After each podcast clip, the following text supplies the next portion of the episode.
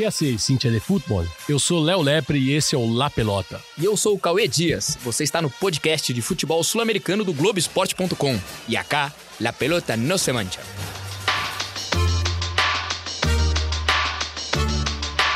Yo me equivoqué y pagué. Pero. La pelota no, la pelota no se mancha. Abreu tiró.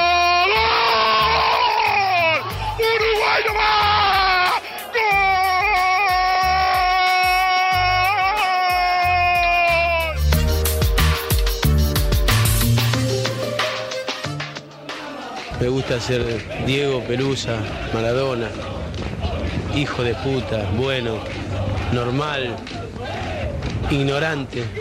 Me gusta ser como soy.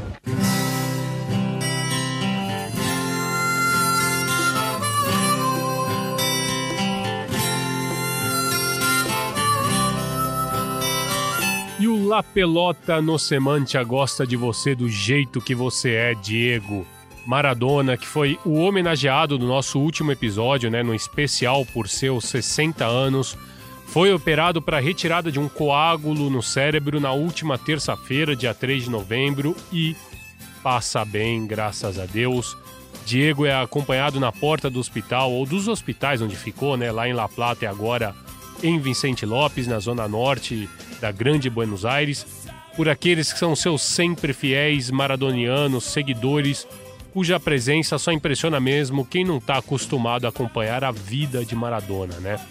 É, vamos escutar então um momento em que o advogado de Maradona, o Matias Morla, informou nessa manhã de quarta-feira, né, pós é, operatório do Diego, informou aos jornalistas e também aos, maradori- aos maradonianos de que tudo correu bem e que o Diego já está se recuperando em seu quarto lá na clínica em Olivos e sobre o futuro imediato de Maradona, né? Porque haviam rumores de que ele poderia se recuperar em Cuba, talvez na Venezuela, mas o Matias Morla disse que o Maradona já quer voltar ao trabalho, já quer voltar ao banco do Gimnasia Esgrima de La Plata. Aguante, Diego. Nós gostamos de você, assim como você é. El licenciado le dijo que no, pero Diego con el fútbol le decís ahora Diego se saca la venda de la cabeza y va a la cancha. Diego,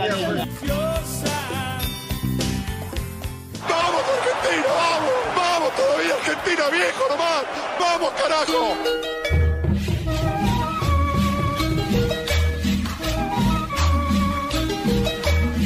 Bom, o futebol voltou na Argentina finalmente, né? E no dia do aniversário de Maradona, na sexta passada, dia 30, e durante todo o fim de semana tiveram jogos, e alguns deles chamaram nossa atenção, como foi a inesperada derrota do River Plate para o Banfield, né? Nessa terça-feira, depois de um grande litígio para saber onde, onde o River jogava. O River queria jogar no campo de treinamento dele em Ezeiza, mas a liga profissional, a liga de clubes não queria deixar, a AFA acabou aceitando. Depois de um grande ida e volta, de um vai e vem, o River finalmente jogou no estádio eh, Libertadores da América, né, o estádio Casa do Independente de Avejaneda. Começou ganhando e tomou uma virada por 3 a 1 para o Banfield. E olha, essa é uma boa notícia para o Atlético Paranaense que pode encontrar um caminho frágil no River Plate. A gente já comentava disso algumas vezes nas participações no Redação, no Seleção Sport TV. Como o River Plate toma gol de cabeça, foi assim na derrota contra o Banfield, 3 a 1 para o Banfield. E para o Atlético Paranaense, que vai encarar o bicho papão das últimas Libertadores, fica a dica do caminho, talvez pelo alto, na bola parada. Foi assim também que o São Paulo fez o gol dele no jogo da fase de grupos. Pode ser que este seja o caminho para o Furacão encontrar é, uma saída para bater esse poderoso River Plate. Já o Lanús, que é adversário do São Paulo hoje pela Copa Sul-Americana, repetiu o time que bateu o tricolor na Fortaleza por 3 a 2 mas perdeu para o Boca por 2 a 1 O gol do Granate foi marcado pelo interminável José Pepe Sandi. Olho nele, hein? Avisamos lá no podcast do tricolor aqui no GE. Ele fez mais um. Foi um gol de mão, na verdade. Ele até admitiu que foi um gol de mão mas o Lanús não conseguiu separo, perdeu para um Boca que vem já de 15 jogos invicto. E quem deve voltar para o jogo de hoje contra o São Paulo é Lau Costa, o Acosta, que ficou fora da primeira partida por conta de um desconforto muscular. Deve voltar hoje, vai, deve provavelmente começar no banco, mas é, vai entrar no time. Ele que é fundamental né, para esse, esse Granate, né? Emblema da fase mais gloriosa do Granate, né? campeão da Copa Sul-Americana 2013, campeão argentino 2014, da Recopa, da Supercopa Argentina contra o próprio River Plate em 2016. Vale a pena ficar de olho, ele deve entrar. Se volta o Lautaro Costa, o time perdeu o Fernando Beluschi, volante experientíssimo, né, com passagens por River e São Lourenço, 37 anos, deve ficar de fora. Lanús que é um time que é, é mistura muito bem, né? Tantas jovens promessas e tantos bons jogadores experientes, como é o próprio caso do Belucci, do, do, do Lautaro Costa, do Pepe Sandi e da joia Pedro de la Vega, ele que deve ser a grande próxima venda do futebol argentino, né? E por falar em futebol argentino, já que a gente está passando por aí, no último episódio do nosso Cortita e Pé aqui, nós falamos sobre a tal da rivalidade entre o Huracan e Vélez para saber quem é o sexto grande do futebol argentino. O Ariel Palacios entrou nesse debate e ele explica também um pouquinho para a gente sobre a geografia de Buenos Aires e por que tanto o Globito quanto o Vélez brigam, né? Além de outros clubes, o Estudiantes, o News, o Rosário Central, mas porque fundamentalmente Globito e Vélez brigam para saber quem poderia ser o cabeça de chave e quem merece ser considerado o sexto grande do futebol argentino. Bom, os que pleiteiam esse posto de ser o sexto grande são o Estudiantes de La Plata, o Huracan, o News Old Boys, o Rosário Central e os Vélez Sarsfield. Mas é, como, como escolher é, quem mereceria ser o sexto se aqueles padrões que citei antes dos anos 30 muito discutíveis, né? Hoje, em tempos de internet, de redes sociais, de menor presença eh, das torcidas nos estádios há muitos anos, é, como medir é, né, o vínculo, o tipo de vínculo dos torcedores com os clubes para que alguém pudesse dizer, é, ah, mas eu tenho mais peso ou aquele lá tem menos peso. Isso é muito difícil de mensurar. Já naquela época era algo bastante arbitrário, não é? é porque existem muitos fatores para você e poder dizer que um clube é, entre aspas, maior do que o outro. É muito estranho isso, mas hoje em dia fica muito mais complicado. Mas dentro é, do, do desses que estão pleiteando é, esse posto, né, de ser o sexto, é, se bem que não está aberto uma espécie de vaga para ser o sexto, mas enfim, os que sempre estão pleiteando para ter um destaque, uma espécie de categoria, de poder entrar para o grupo, que em vez de cinco, eles querem que sejam seis, e aí quem que seria o sexto? Bom, existem dois que esperneiam muito mais para ser o sexto, que é o Huracan e o Vélez Sarsfield. E isso envolve a histórica rivalidade entre ambos. Se bem que histórica é, também é uma forma de dizer, porque não é antiga como as rivalidades River Boca ou Racing Independiente, que são centenárias. Não é? Neste caso, o Vélez Sarsfield e o Huracan têm as suas décadas, mas não é tão antigo. Isso começou em 71, num 3 de outubro, tem uma data específica, um dia no qual havia um centroavante que seria, digamos assim, muito famoso anos depois, que era o Carlos Bianchi, ou Carlos Bianchi, é? é técnico, tanto do Vélez quanto depois técnico do Boca Juniors. É, bom, ele, ele jogava para o Vélez. O Vélez tinha grandes chances de conquistar o campeonato argentino daquele, daquele ano, mas dependia de pontos, porque na mesma hora estava transcorrendo o jogo Independiente versus Gimnasia e Esgrima. Só que nessa disputa, o Huracan venceu o Vélez e o Vélez perdeu a chance. E aí começou uma uma, uma, uma, uma grande raiva por parte do Vélez eh, contra o Huracan e depois vice-versa. Aí começou essa, essa, essa rivalidade, ou melhor, uma relação digna de Montecchios e Capuletos, é? as famílias dos pais da Julieta e do Romeu na obra de William Shakespeare. Aí começou essa rivalidade que, embora seja muito recente, para os padrões históricos, não, é? vamos comparar 120 anos com eh, 50, mas, é, digamos, é a, é, a, é, digamos, é a mais recente, entre aspas, recente rivalidade clássica, entre aspas, do futebol argentino. O Vélez Sarsfield contra o Huracan. Um detalhe, é, antes que eu citei o Carlos Bianchi, por que o Carlos Bianchi, ou Bianchi, que seria a pronúncia correta, é, é, era denominado antigamente como El Virrey de Liniers, o vice-rei de Liniers. Liniers é o bairro onde está o, o Vélez Sarsfield, não é? Porque é, O, o bairro tem o nome de Liniers por causa de um vice-rei espanhol chamado Liniers, Santiago de Liniers, que na realidade era um francês, eh, que foi uma figura histórica muito importante na Argentina, porque defendeu Buenos Aires de uma invasão inglesa em 1808. Então, eh, chamavam Carlos Bianchi, por ser o técnico, poderoso técnico do Vélez Sarsfield, que está no bairro de Liniers, chamavam ele ironicamente de El Virrey, o vice-rei de Liniers. E muitas vezes depois ficou sendo chamado só eh, El Virrey, mesmo que ele já não estivesse no Vélez, ele estivesse no Boca. Esse era um dado engraçado.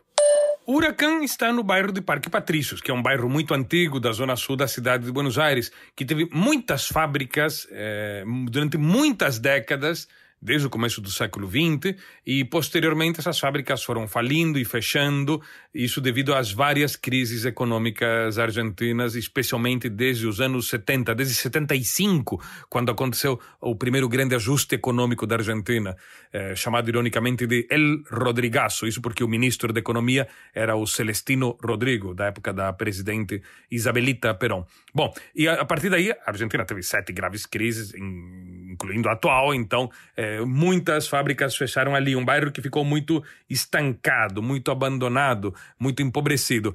O Vélez, Sarsfield está num bairro bem menos antigo, mais residencial, da classe média-média, média-baixa, com uma forte presença imigrante eh, boliviana, peruana e paraguaia, eh, que é o bairro de Liniers.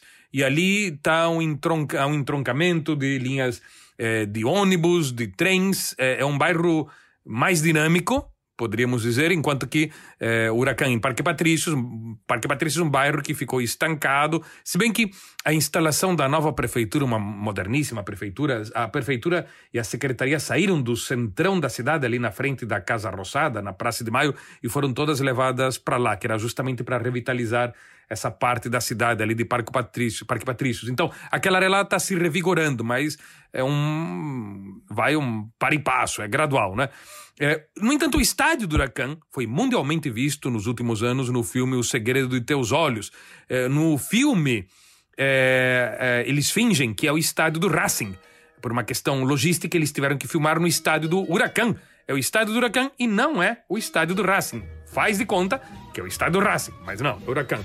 Então, no filme, de forma camuflada, o estádio do Huracan acaba se transformando em um estádio de um dos cinco grandes. Então, o Huracan por formas indiretas e camufladas, acaba sendo um dos cinco grandes.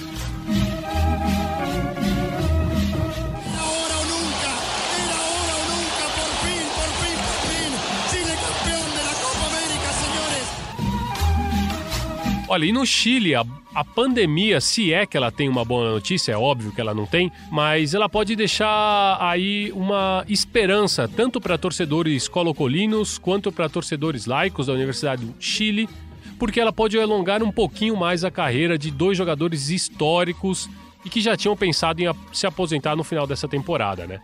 É, o caso do Estevam Paredes, né, goleador e recordista do Colo-Colo, tinha pensado em encerrar a carreira, mas depois de ter ficado parado esses sete meses, ele já está cogitando um último estirão para bater os recordes que ainda faltam, né? E é o mesmo que já pensa em fazer lá na, na, na Uditile, Lardisha Montijo, né? O jogador que tem contrato com a Uditile até o final deste ano, também está pensando em esticar um pouquinho mais a carreira, mas as negociações com ele são sempre mais difíceis e também, né, porque agora a Uditile acabou de despedir Hernan Caputo, seu treinador, está em busca de um novo técnico, ainda não se sabe quem pode ser esse substituto, alguns nomes já circulam no mercado, mas isso pode dificultar também um pouquinho é, a permanência da Lardisha Montijo, que é sim um ídolo lá na Uditile, deve ficar mais uma temporada. Ele faria um bem danado tanto para os torcedores da U quanto para a gente que gosta de futebol, porque é um tremendo camisa 10.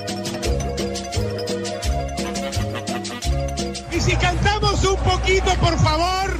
E se saltamos também? E se saltamos um pouquinho, por favor? Então vamos lá, três notícias rápidas e curtinhas, pegaditas al pé sobre coisas que você precisa ou não saber sobre o futebol sul-americano. Vamos para a primeira. O atacante Santiago El Tanque Silva, do Argentino Júnior, aquele mesmo, né, que passou por Boca Juniors, Corinthians e entre outros zilhões de clubes, ficará dois anos sem jogar devido a um doping que aconteceu no ano passado. À época, o uruguaio Silva ainda jogava pelo Gimnasia Esgrima La Plata e conseguiu suspender a punição ao comprovar que estava realizando um tratamento para a fertilidade, já que tem o desejo de se tornar pai novamente. Agora, na última decisão do Tribunal Nacional Antidopagem da Argentina, eles derrubaram a medida que permitia Santiago Silva continuar jogando e esse pode ser o final da carreira forçada, né? Um final da carreira forçada do, do atacante de 39 anos. Será que ele, ele fica mais um pouquinho? Ele assegura que isso não vai encerrar a carreira dele, mas fica a dúvida já por conta da idade avançada del Tanque Silva, né? O Magajanes do Chile já utiliza um uniforme que é feito a partir de material reciclado do lixo retirado do Oceano Pacífico e para a próxima temporada, com a crise financeira gerada pela pandemia, o clube já anunciou que vai reciclar também os uniformes utilizados em 2020 para a confecção do seu novo material para o ano que vem. É, é, até uma boa, né? Porque a gente não vai querer levar nada deste 2020, só notícia ruim acontecendo. E o Magajanes vai, inclusive, reciclar o uniforme para gerar um uniforme novo na temporada 2021. E na nossa terceira e última notícia do Cortita LP, na última edição também do nosso Cortita LP, nesse formato, no episódio mais, mais rápido, né? É, a gente contou a história de um jovem jogador peruano chamado Osama Bin Laden. Isso mesmo, esse é o nome do peruano contratado pelo União Comércio da segunda divisão. E agora, em uma entrevista recente, né, de apresentação, o nosso querido Osama, que é nascido em 2002, claro, revelou o nome também de seu irmão. Isso mesmo, Saddam Hussein e ainda que ele que ele dissesse que ele revelou o nome do segundo irmão, ele disse que o pai tinha desejo de colocar o nome em um terceiro filho de George Bush. Mas, para sorte de todo mundo, inclusive da criança, veio uma garota e ela foi poupada do insólito nome. Bom, encerramos mais um episódio do nosso Cortita LPE. Lembrando que você encontra o La Pelota no ge.globo podcasts e também no seu tocador favorito de podcasts, na Apple Podcasts, no Google Podcasts, no Pocket Casts e também no Spotify. Assine e siga o nosso programa no seu tocador, que aí sempre que tivermos aquele episódio novo ele aparece para você. O La Pelota tem a participação do maestro Ariel Palácios, edição do Virrei Leonardo Bianchi e coordenação do Rafael Barros e do André Amaral. Lembrando sempre que há que alentar a Maradona.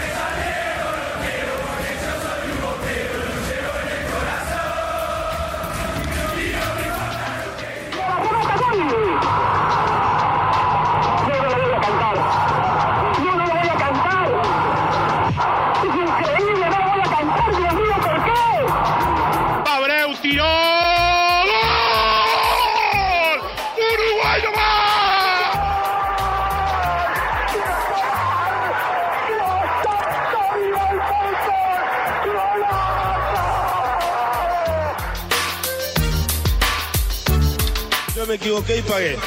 Pero la pelota no, la pelota no se mancha.